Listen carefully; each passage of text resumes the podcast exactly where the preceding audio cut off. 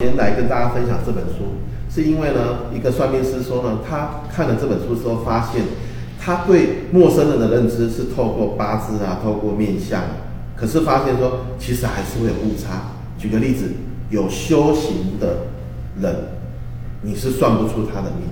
好，比如说他可能今今年他可能呃一辈子会很命很不好，但是透过他的修行，嗯，昨天我在听我爸爸讲，我一个堂弟。算命算他说啊，你这辈子没有执事了。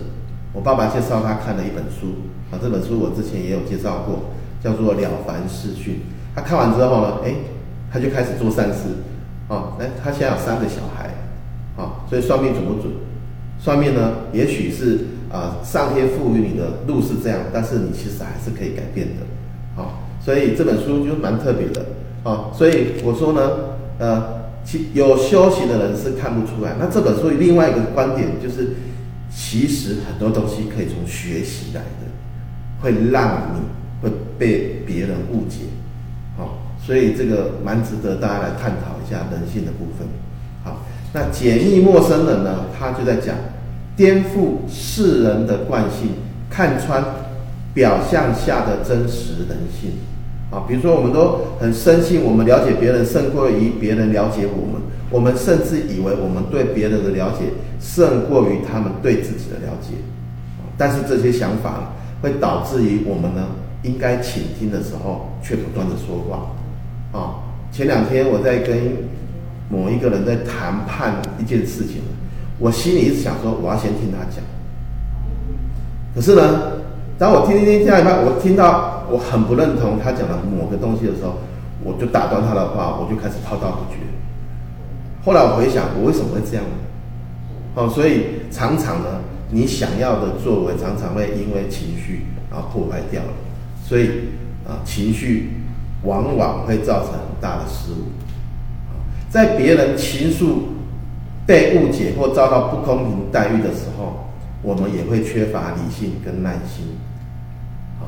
那葛拉威尔呢？结合了报道，还有研究，这里面有五六个故事，就是在美国发生的事情，有些还蛮惊悚的，待会我可以稍微讲一下，蛮惊悚的、刺激的，好，然后呢，他用这些例子来这个阐述他的想法跟理念。那其实葛拉威尔他还有做了四本书，我我前一阵子一次把它买回家，好，慢慢来研究，慢慢来看。他有出过大开眼界啊，引爆趋势啊，决断两秒间，还有艺术，啊，如果后面我们有机会，我们来分享。好，那里面的内容，为什么我们老是看错人？这个就是要刷新你对人的固有的认知，啊，理解别人也可以保护自己，啊，他曾经在《纽约时报》呢畅销书里面第一名。还被《时代》杂志评为二十一世纪的彼得·杜拉克。彼得·杜拉克就是以前的这个管理大师嘛，啊，他是他的最新的一本书。为什么我们无法不分辨别人在说谎？为什么面对面有的时候比不见面还容易误解一个人？啊，我们常说打电话会被误解啊，或者写字会被误解，最好面对面。可是连面对面都会被误解。我们自认为不容易受骗，有把握看穿别人的假面，但但是很多事情，事实证明了真相常常跟我们想的不一样。啊，有一些例子可以来这里面写的，他开宗明义就来讲了一个故事。他说，中情局美国中情局最优秀的干员，竟然被巴西的干员双面间谍耍得团团转。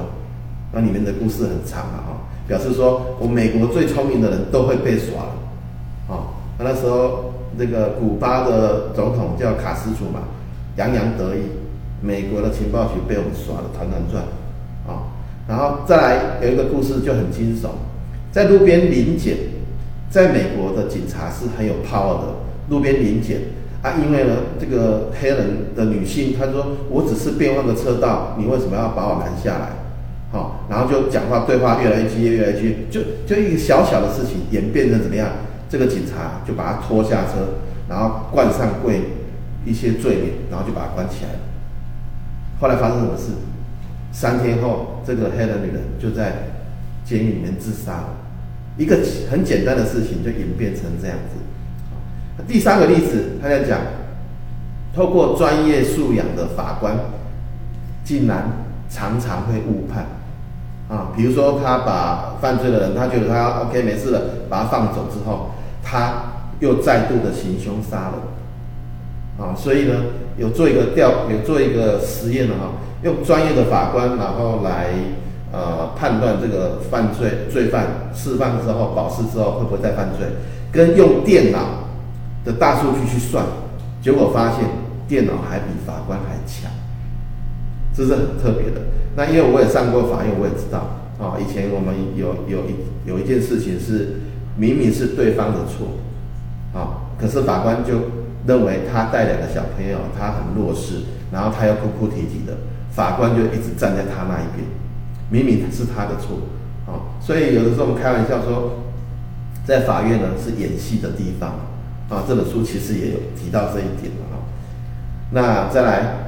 发动世界大战的希特勒，在发动二次世界大战的之前呢，他也骗了很多人嘛，啊，比如说英国首相是唯一跟他接触的，张伯伦先生去跟他接触，他也跟媒体说不会，我已经跟他讲好，也签了约了，他不会去侵略侵略别人，啊，而事实上不是这样，就像最近的时事，乌俄战争，大部分的人在开战之前也不觉得乌那个俄罗斯会会开战了。啊，结果啊，真的开战了，所以我们不要看表面，有的时候要更深层的去了解。啊，再来一个例子是，最后一个例子是美国呃体育史上最骇人的儿童性侵案，被掩饰了二十年才被发现。所以我们常常会发现说，像老师啦、神职人员啊、比如比如工啊，骗财骗色啊，哈，因为他有一定的高度，人家会信任他。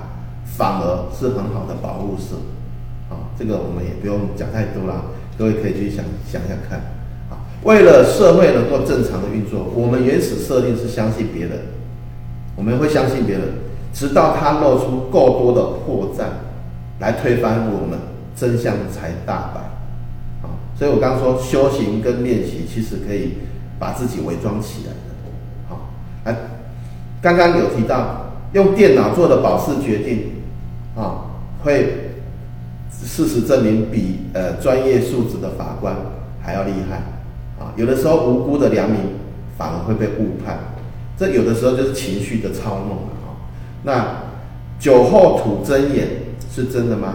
我常常跟他说，然后然后饮酒哈，饮酒心头甜啊，有些人就酒后呢壮胆了，就做一些事情啊。那酒后吐真言这本书写，它不一定是真的。包括被严刑拷打的犯罪，犯罪的人被严刑拷打，他也会说出一些违背事实的东西出来。你以为他认罪了，其实他不想再被打。所以以前的这个社会白色恐怖就是这样。我为了要鞠躬，我可能就用严刑拷打，比较快嘛，啊，不然还可以过过悬很久。